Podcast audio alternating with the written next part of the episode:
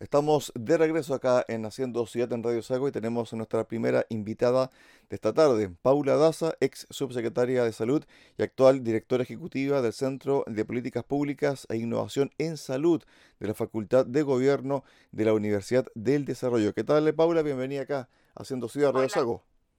Un gusto de conversar contigo y desde allá de aquí de Santiago feliz de conversar con ustedes en la radio. Bueno, Paula, lo primero que te quiero eh, preguntar es sobre la situación que están viviendo las ISAPRES.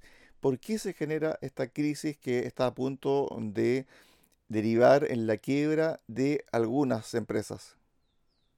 Bueno, yo creo que el tema del problema del sistema de financiamiento de salud eh, tiene varias varias aristas que, que, es de largo plazo. Lo que lo que está pasando ahora es por un, un tema de una resolución, de un dictamen de la Corte Suprema eh, que, dictaminó que después podemos empezar a conversar con más detalle ese tema.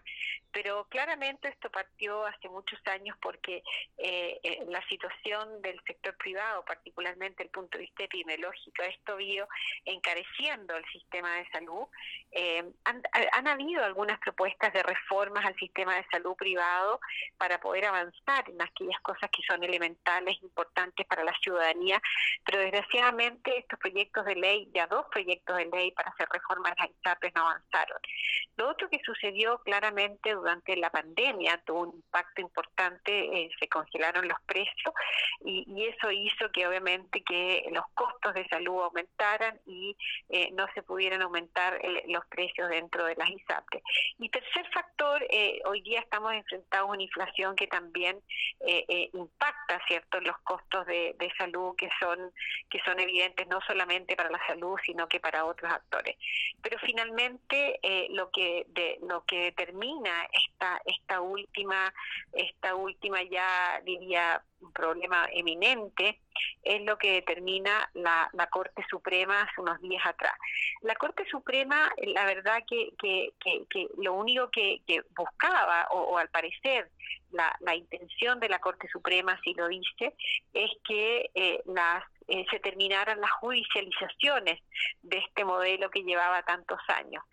Y en ese contexto, la Corte Suprema eh, determinó algunos puntos que son esenciales. Primero que nada, validó la tabla de factores. ¿Qué significa la tabla de factores que pueden hacer eh, que, que, de acuerdo a, una resolución que, que sacó la Superintendencia de Salud en el año 2019, puede haber una tabla de factor que sea válida y, esta tabla de factor principalmente lo que dice es que hay personas que pueden que tienen pueden pagar más y otras pagan menos. Lo otro que dice el fallo es que esta tabla de factores solo se utiliza al ingreso de entrar al sistema, eh, que las personas menores de dos años no pagan y eh, eh, por último que esto eh, va a disminuir la posibilidad de que hayan de alguna manera que esto se judicialice. Pero lo otro que que, que, también dice la este fallo es que la superintendencia tiene que aplicar la normativa de implementación de, de este fallo para que eh, eh, de alguna manera las, las aseguradoras puedan responder y de esa manera tratar de mantener el sistema.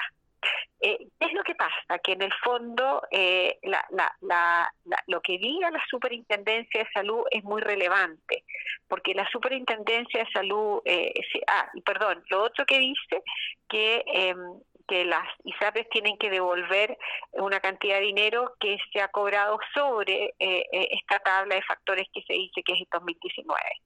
Entonces, eh, eh, debido al aumento del coste de salud, de las licencias médicas, y si más encima dicen que tienen que volver, acá lo que se pone en riesgo es la vida de 3.300.000 personas que obviamente que si desaparecen las ISAPRES quedarían sin ningún eh, financiamiento, pero no solamente son las 3.300.000 personas, si estas 3 millones de personas dejan de tener un seguro privado, como son las ISAPRES, eh, probablemente tendrían que pasar al, asegurador público, que es FONASTA, y por lo tanto FONASTA es quien tendría que hacerse responsable no solamente de los 15 millones de personas, sino que también de los 3 millones de personas que hoy día se encuentran en el sector privado. Por lo tanto, es, es, es bastante preocupante lo que está en juego en las próximas semanas. Por lo tanto, la base del problema tiene que ver con el dinero, entre comillas, fresco que entra a las ISAPRES en relación a la modificación de la tabla de valores. Al no tener ese dinero, exacto, al no tener ese dinero, ¿cierto? Constante, el flujo constante, por lo tanto, se quedan sin margen, sin liquidez.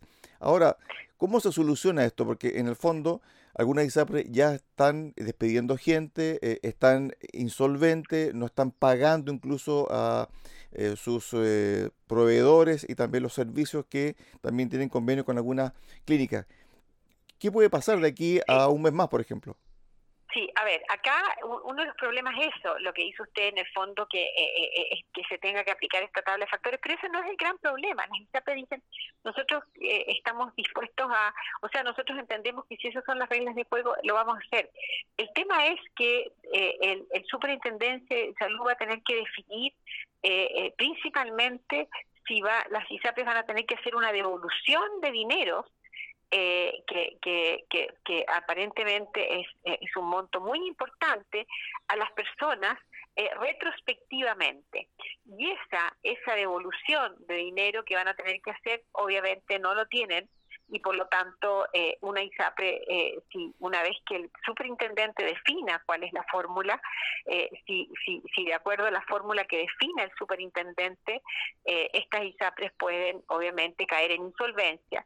Y, y, y el problema no son las ISAPRES, yo creo que acá lo, el problema son los afiliados a las ISAPRES y los afiliados a FONASTA porque acá el impacto que tendría en el sector público sería brutal sería muy importante porque si nosotros pensamos los enfermos crónicos, por ejemplo, que hoy día se están atendiendo en el sector privado, que, perdón, no, eh, eh, que, tienen un asegurador privado, como son las personas de ISAPRE, que son enfermos crónicos que, atienden su hipertensión, su diabetes, su cáncer, eh, hay un montón de enfermedades que hoy día están en el IGES, por ejemplo, si, si su ISAPRE desaparece, inmediatamente esa persona no va a poder seguir atendiéndote a través, al menos a través del GES o a través de esa ISAPRE, en ese prestador privado.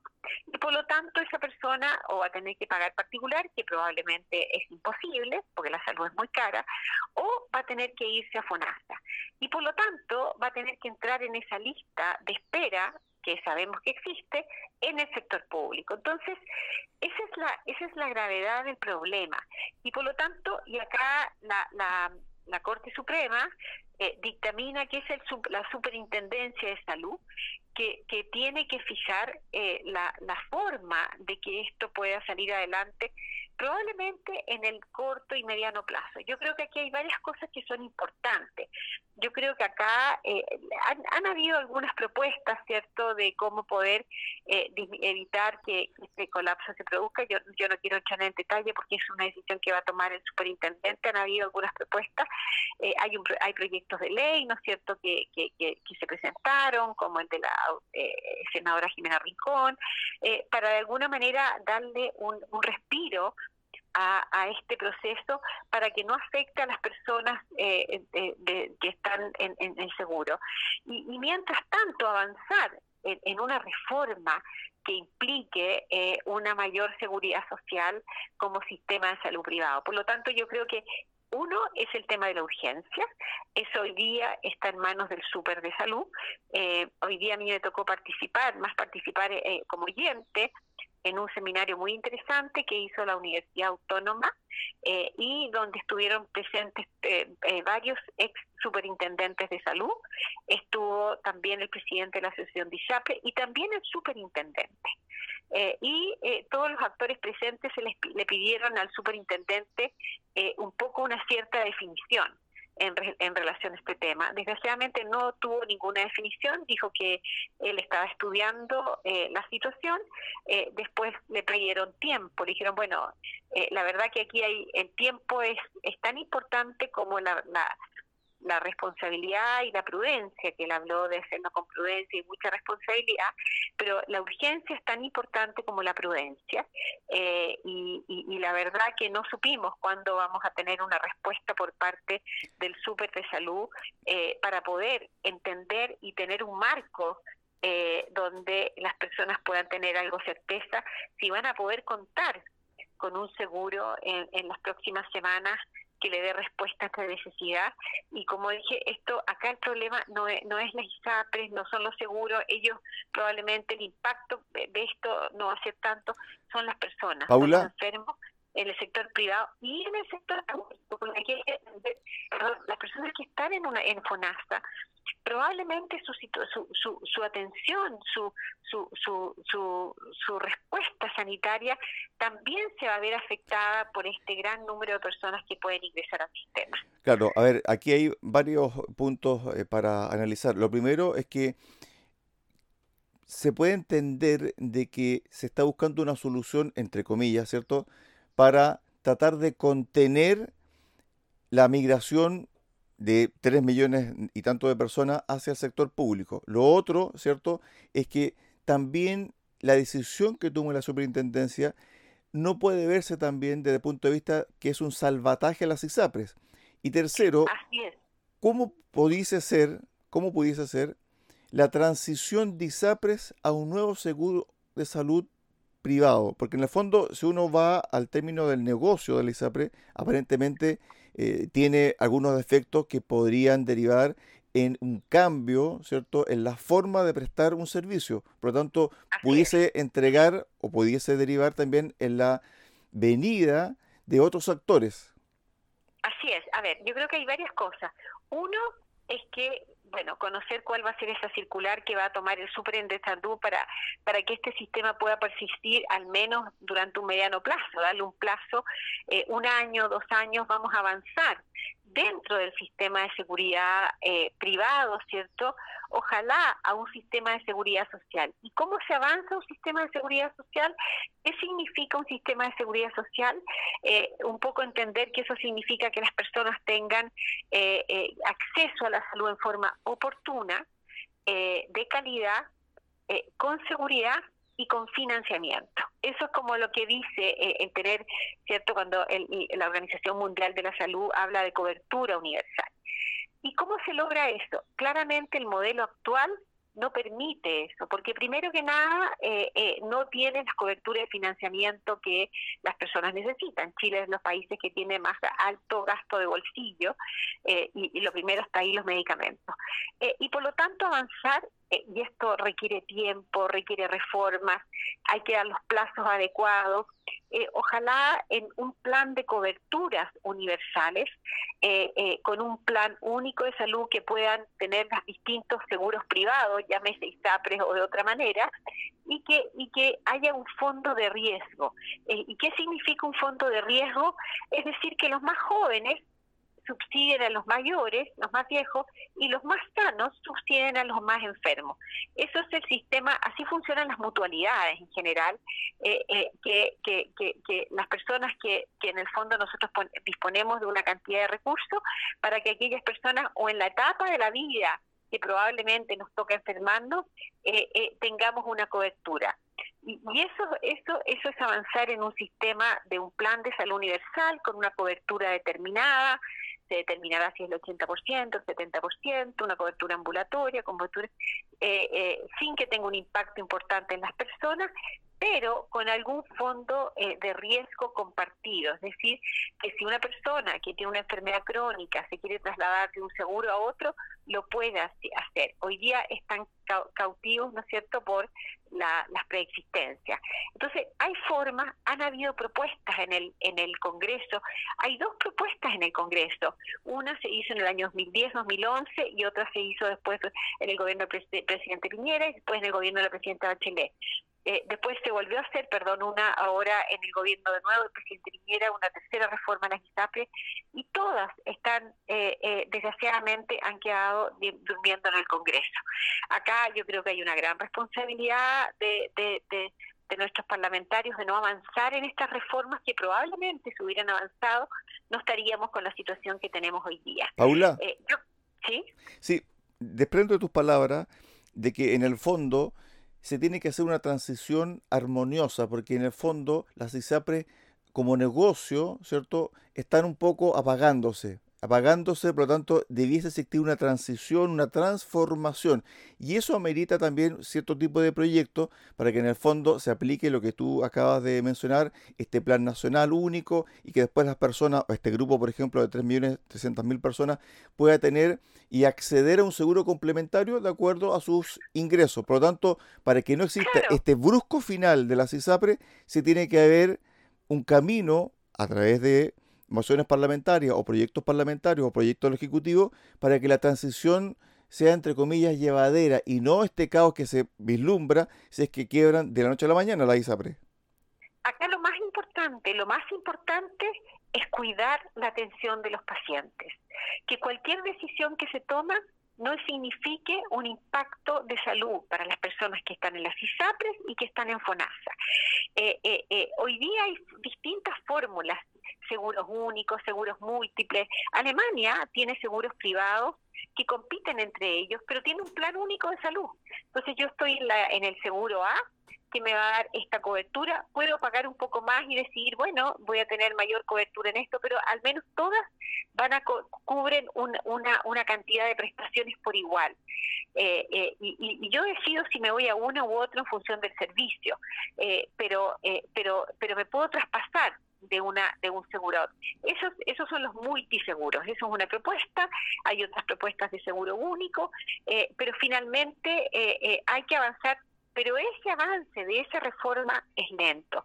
Eh, eh, eh, nosotros en el Centro de Políticas Públicas hemos hablado de los distintos sistemas de salud, tuvimos con expertos de la Organización de la, de la Organización Mundial de la Salud, que tienen mucho conocimiento en esto, también con expertos de la OECD, y ambos, ambos, el diagnóstico dice, cualquier reforma que se haga, cualquier proceso que se haga, el costo que hay que medir es la transición la transición puede tener costos muy altos para las personas y por eso es tan difícil hacer estos cambios y hay que tener la, la, la, la, realidad, ¿cierto? La conciencia realidad que la, transición puede tener costos altos y, costos altos no económicos, costos altos en enfermedades y en fallecimiento.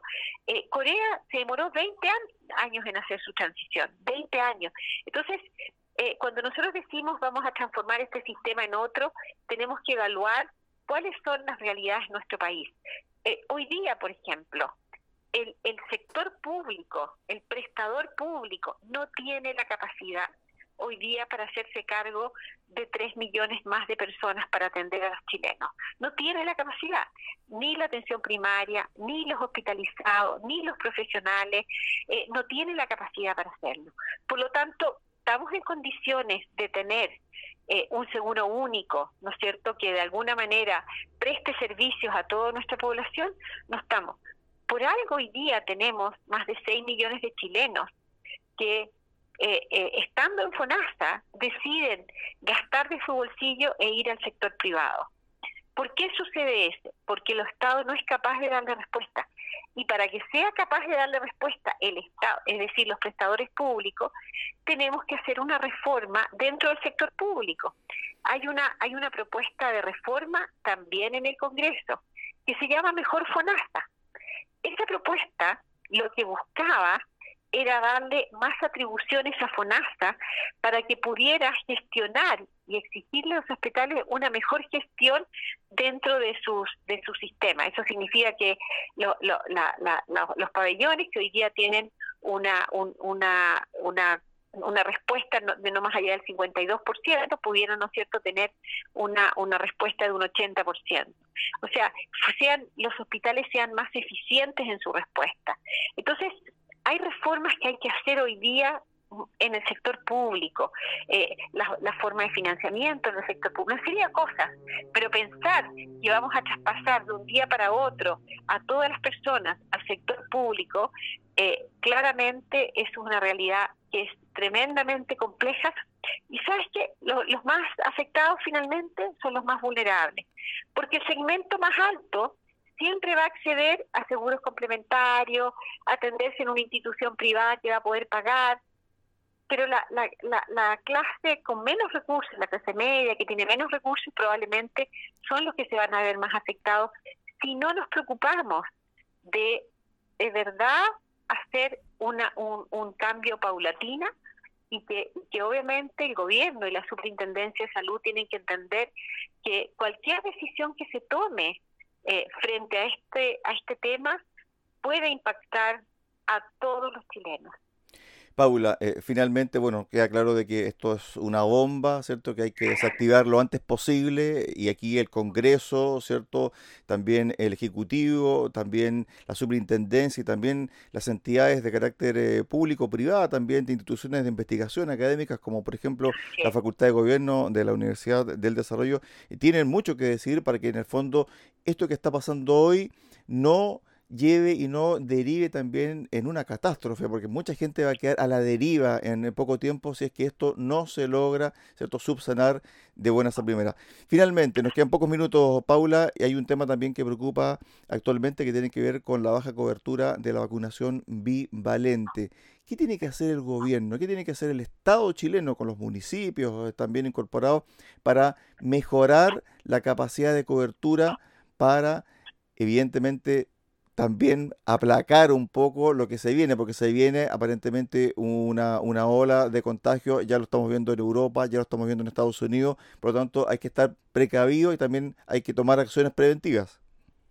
Así es, mira, hoy día la verdad que este, se está vacunando en Chile con la vacuna bivalente, que significa que es la vacuna que tiene la variante Omicron también, eh, desde los 60 años. Eh, esto partió hace tres meses. Eh, solamente hemos vacunado al 21% de la población objetivo. Esto es tremendamente preocupante. Y, eh, ¿Por qué? Porque esta es la población de mayor riesgo que se puede enfermar gravemente. Entonces, eh, Chile en general, nosotros nos hemos sentido orgullosos de tener muy buenas coberturas de vacunación. Hoy día, eh, desgraciadamente, esto está lejos de ocurrir eh, y probablemente es porque aparentemente para las autoridades no hemos visto darle la, trascendencia, la importancia y, y, la preponderancia al tema del COVID y la vacunación. Y eso es tomado por la ciudadanía en forma errónea, como que esto ya no fuera importante y por lo tanto no acude a vacunarse.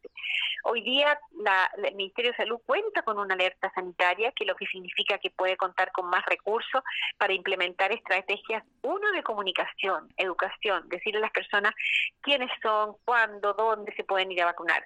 Así que la comunicación de riesgo es fundamental. Y lo segundo, estrategias de vacunación.